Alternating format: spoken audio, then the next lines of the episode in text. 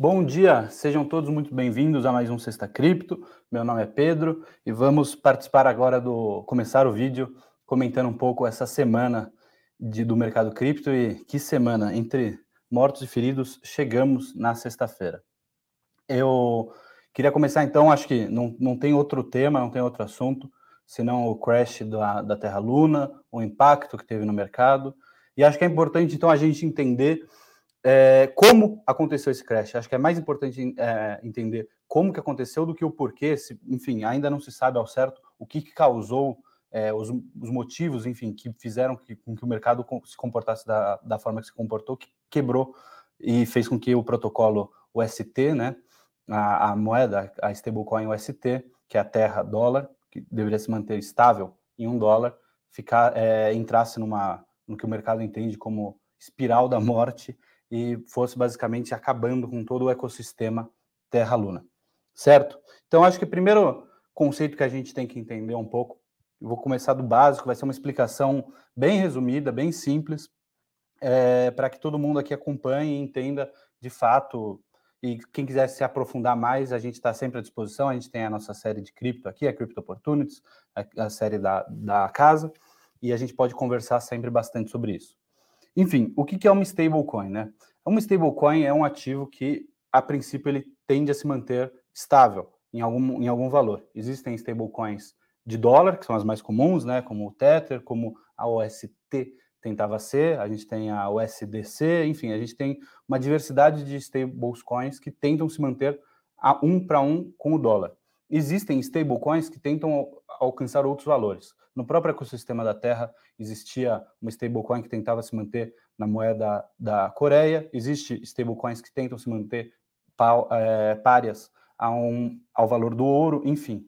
Então existe essa esse conceito de stablecoin já é muito difundido no mercado, é a principal uso, principal ferramenta para alguém fazer uma operação dentro de cripto, para se ter uma ideia, é, é a stablecoin. Antes mesmo, vem, elas vêm com mais importância do que um, uma operação entre duas criptos que variam o preço. Faz muito mais sentido você manter, para você ter uma ideia melhor do, de como está sendo essa operação, em uma moeda estável.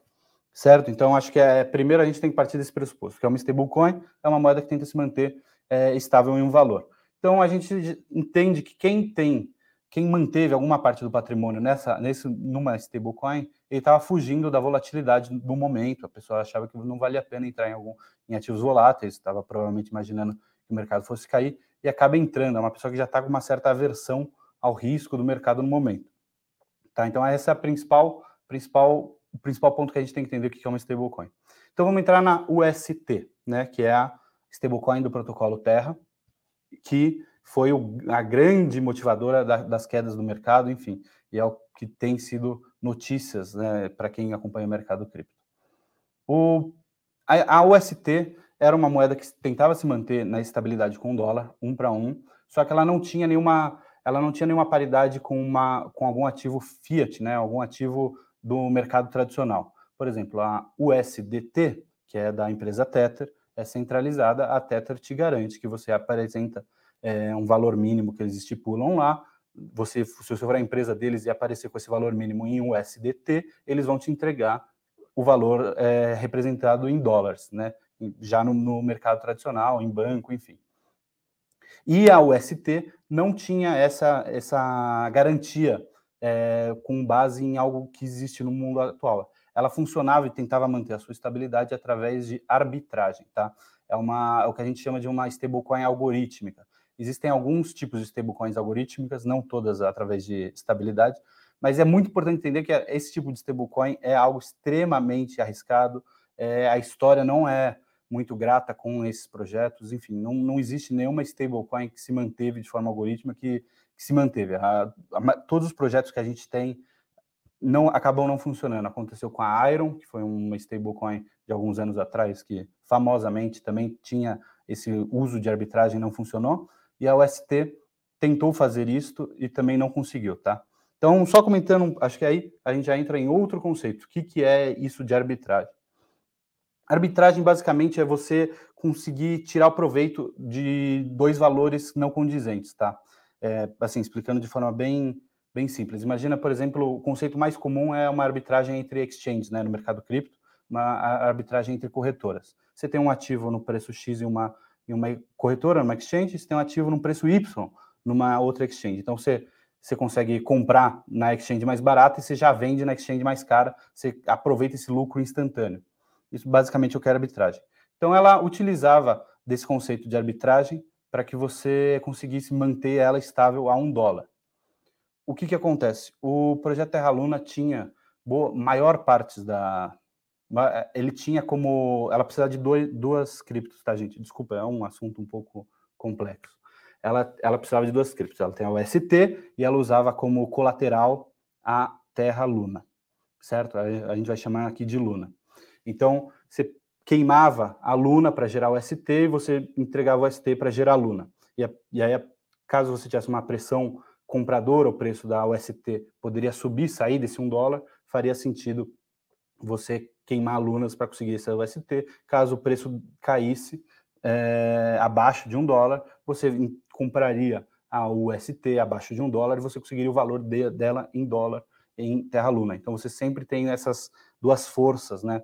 É, e é uma aposta no comportamento humano. Por isso que essas stablecoins de arbitragem não têm exatamente muito sucesso, né? Apesar da gente saber que o comportamento humano é muito, é, envolve muito questão de estímulos, é, às vezes esses estímulos mudam a direção e o projeto pode simplesmente entrar nessa espiral que a gente vai explicar um pouco mais a fundo em breve. Então, o que, que aconteceu? É, a Terra Luna, a Terra, vai, então a gente vai chamar duas, duas moedas a stablecoin UST, a Luna, que, é a, que era usada para colateral. E aí gente, ela, elas, as duas eram mantidas sobre uma empresa chamada Terra. Tá? Vamos fazer assim, eles utilizavam esses dois nomes, Terra e Luna, assim, é, com tanta frequência que às vezes realmente fica um pouco complicado para quem não é do mercado entender. Então a Terra cuidava dessas duas criptos, a UST e a Luna. A Terra também tinha um protocolo de DeFi chamado Anchor, que prometia 20% é, de lucro ao ano, tá? Garantido. A gente sabe que não existe garantias em renda variável. É, qualquer pessoa que garanta um valor assim, é, fique longe, é a melhor recomendação. Não, não existe esse dinheiro fácil. 20% ao ano é um valor assim é, estratosférico, mantendo a, o tema espacial. É algo impensável. Então, ele basicamente te, ele te dava, você enviava o ST para eles e ele te devolvia, é, você tinha que ficar o ST travado por algum tempo, ele, ele fazia uma, um empréstimo ali com o seu ST e ele te devolvia se você quisesse retirar, eventualmente, belunas, enfim. É, e através desse US, ele te devolveria esse UST mais os prêmios, com, que seria 20% de lucro é, de rendimento, né, no caso, ao ano. Então, algo que não era sustentável, você sabia que não era sustentável. Os próprios fundadores da Terra Luna falavam, da Terra falavam, a gente sabe que não é sustentável, a gente só quer chamar a gente para o protocolo, assim que começar a pesar um pouco, a gente vai abaixar essas taxas e vai fazer algo, vai fazer com que fique sustentável. Bem, o que, que acontece? Você tem uma quantidade muito grande de UST aqui e aos poucos o mercado começa a desmoronar, os valores começam a cair, o, a terra tinha uma quantidade muito grande de BTC como uma reserva, eventualmente ele vai ter que liquidar esses BTCs, liquidando o BTC, o preço do BTC vai diminuir, o preço da Luna, que a gente sabe que quando o Bitcoin cai, as altas tendem a cair também, então o preço da Luna cai e começa a degringolar o mercado até o momento que vira e você passa a ter um market cap, né, um valor de mercado contando todos os ativos da UST superior ao da Luna tá? Então, nesse momento, passa a se tornar oficialmente bastante difícil acreditar que vai, se, vai ser é, sustentável esse projeto. Isso feito, o, enfim, o mercado começa a entender, as pessoas vêm até a, a, o ST perdendo seu valor ao dólar, então ela vai a 0,90. O protocolo originalmente imagina que as pessoas vão comprar é, esse 0,90 e vão transformar em Luna e vão ter um lucro, vão ter ganho um dólar em Luna, sendo que eles compraram só 0,90 de UST. Mas a Luna está desvalorizando, você não tem incentivo, as pessoas passam a ter um descrédito da sua, a desacreditar da sua do, do projeto, Então as pessoas vêm 0,90, elas não querem comprar, elas querem se livrar do que elas já têm, que aumenta a força vendedora, a Luna passa a perder valor também, porque as pessoas começam a, a vender, querer se livrar do ativo, e isso gera esse pânico do mercado que acaba levando, é, enfim, o fim do protocolo praticamente, tá? A Binance hoje já não tem mais a Luna, não tem mais o ST, é, praticamente já, já considerou morta. Você ainda encontra algumas exchanges, um trade, mas enfim, já está em 0,00001 dólar a Luna, que já chegou a bater 120 120 dólares, né? 119 para ser mais preciso. Mas enfim, era um protocolo de hum, assim multibilhões, né? Era chegou a bater 40 bilhões de dólares de market cap. É um market cap considerável, simplesmente foi extinguido do mercado. E aí, lógico, você pega todo todo esse pânico do mercado, acaba afetando todas as outras criptos que, que existiam, hum, que estavam, é, que tinham alguma algum projeto relativamente parecido à Terra Luna, então a gente tem L1s, né, que a gente considera Luna, a gente pode considerar o, o Ethereum ainda se segurou um pouco mais, mas é, a Avalanche, todo, a Cardano, todos esses projetos L1 são, assim, tem uma desvalorização bastante significativa. É, se quiser entrar em detalhes também, junto das reservas da, da Terra, tinha além de Bitcoin, muita Luna, obviamente, e muita Avalanche. Eles tiveram que liquidar a Avalanche, então jogou ainda mais para baixo o valor da Avalanche. Mas enfim, isso não foi necessariamente o, o, motivo de ter caído, foi essa, esse entendimento do mercado de que os projetos L1 são bastante frágeis, tá? É, que aí eu gosto até de aproveitar esse ponto para reforçar aqui uma posição da Levante, uma posição da casa, de que a gente sempre fala que não tem jeito. A, a, a carteira tem que estar tá principalmente posicionada em sua carteira de cripto. A maior parte é Bitcoin, se quiser uma parte significativa em Ethereum. O, os outros ativos são ativos de risco, tá? É, a gente vê isso porque o mercado despencou e o, o Bitcoin se manteve ali na, na, casa dos 30, depois chegou a cair um pouquinho para 27, mas já voltou hoje, já está é, próximo dos 30.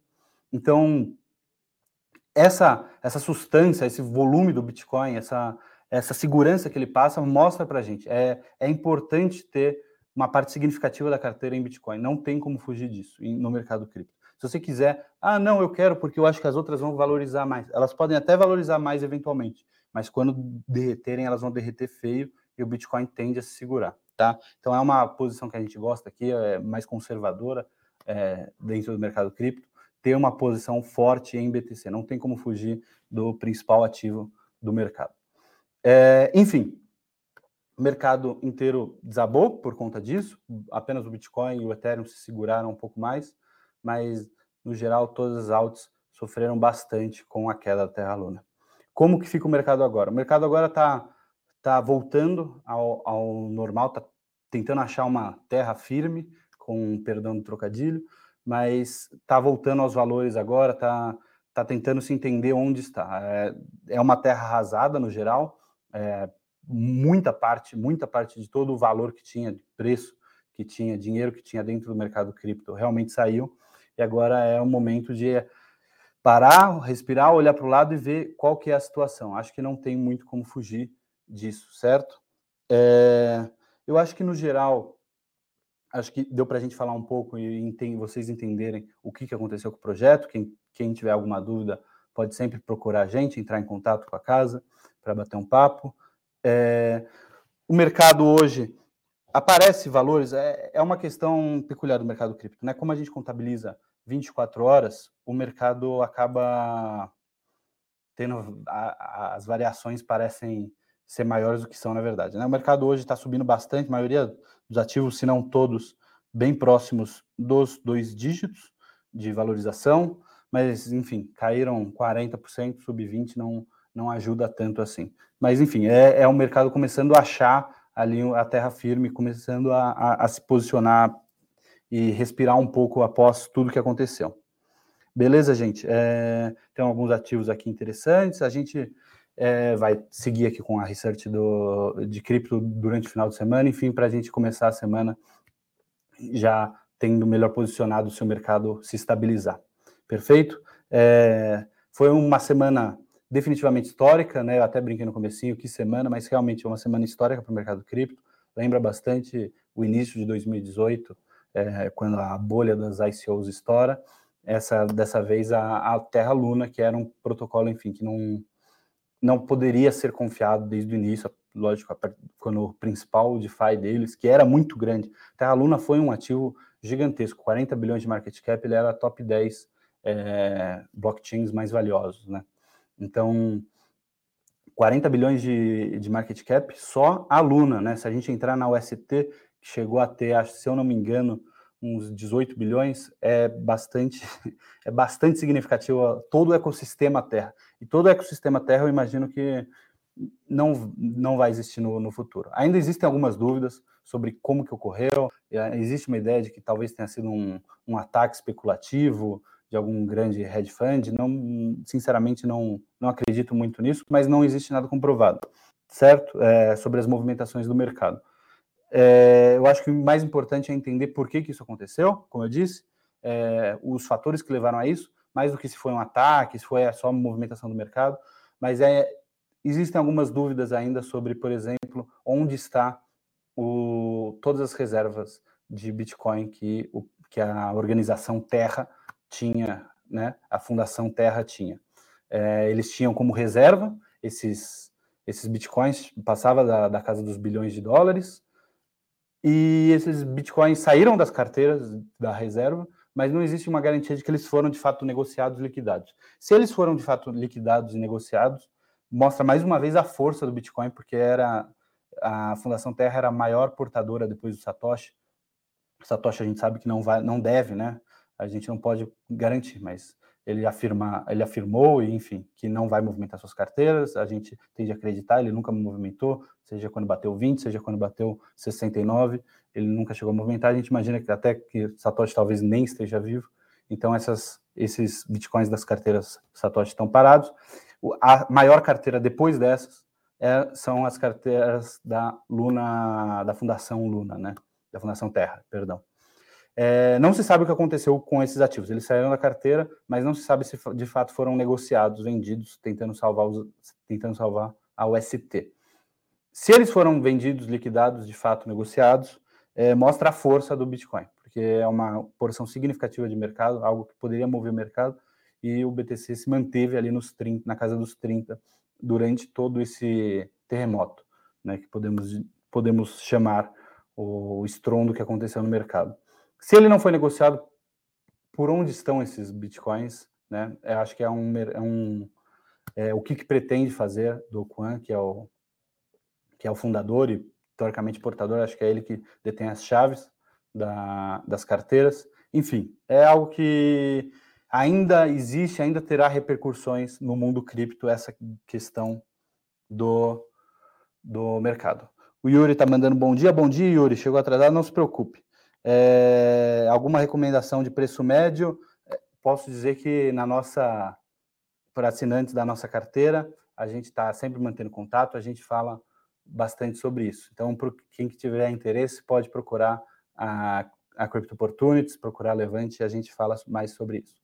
Beleza, pessoal? Acho que no geral é isso. Existem algumas dúvidas, como eu disse, do que, que do que vai ser o futuro, repercussões do, enfim, das reservas, e do que, que vai acontecer com, com os fundadores da, da... Acabei nem comentando muito sobre a personalidade de Do Kwan, acho que também, enfim, não era uma pessoa muito agradável, é, apesar de que não, a gente não pode chamar de golpista um cara só por ele não ser agradável, mas ele, ele, ele sabia, ele não negava que a Anchor era insustentável, então não, não, não acho que foi por, por é, má fé o, o, protocolo Anchor, eu acho que ele entendia, ele queria só chamar pessoas mesmo, mas enfim, era insustentável e ele, ele, é, ele tinha uma personalidade um tanto quanto arrogante, e às vezes é importante a gente ouvir críticos e repensar as coisas.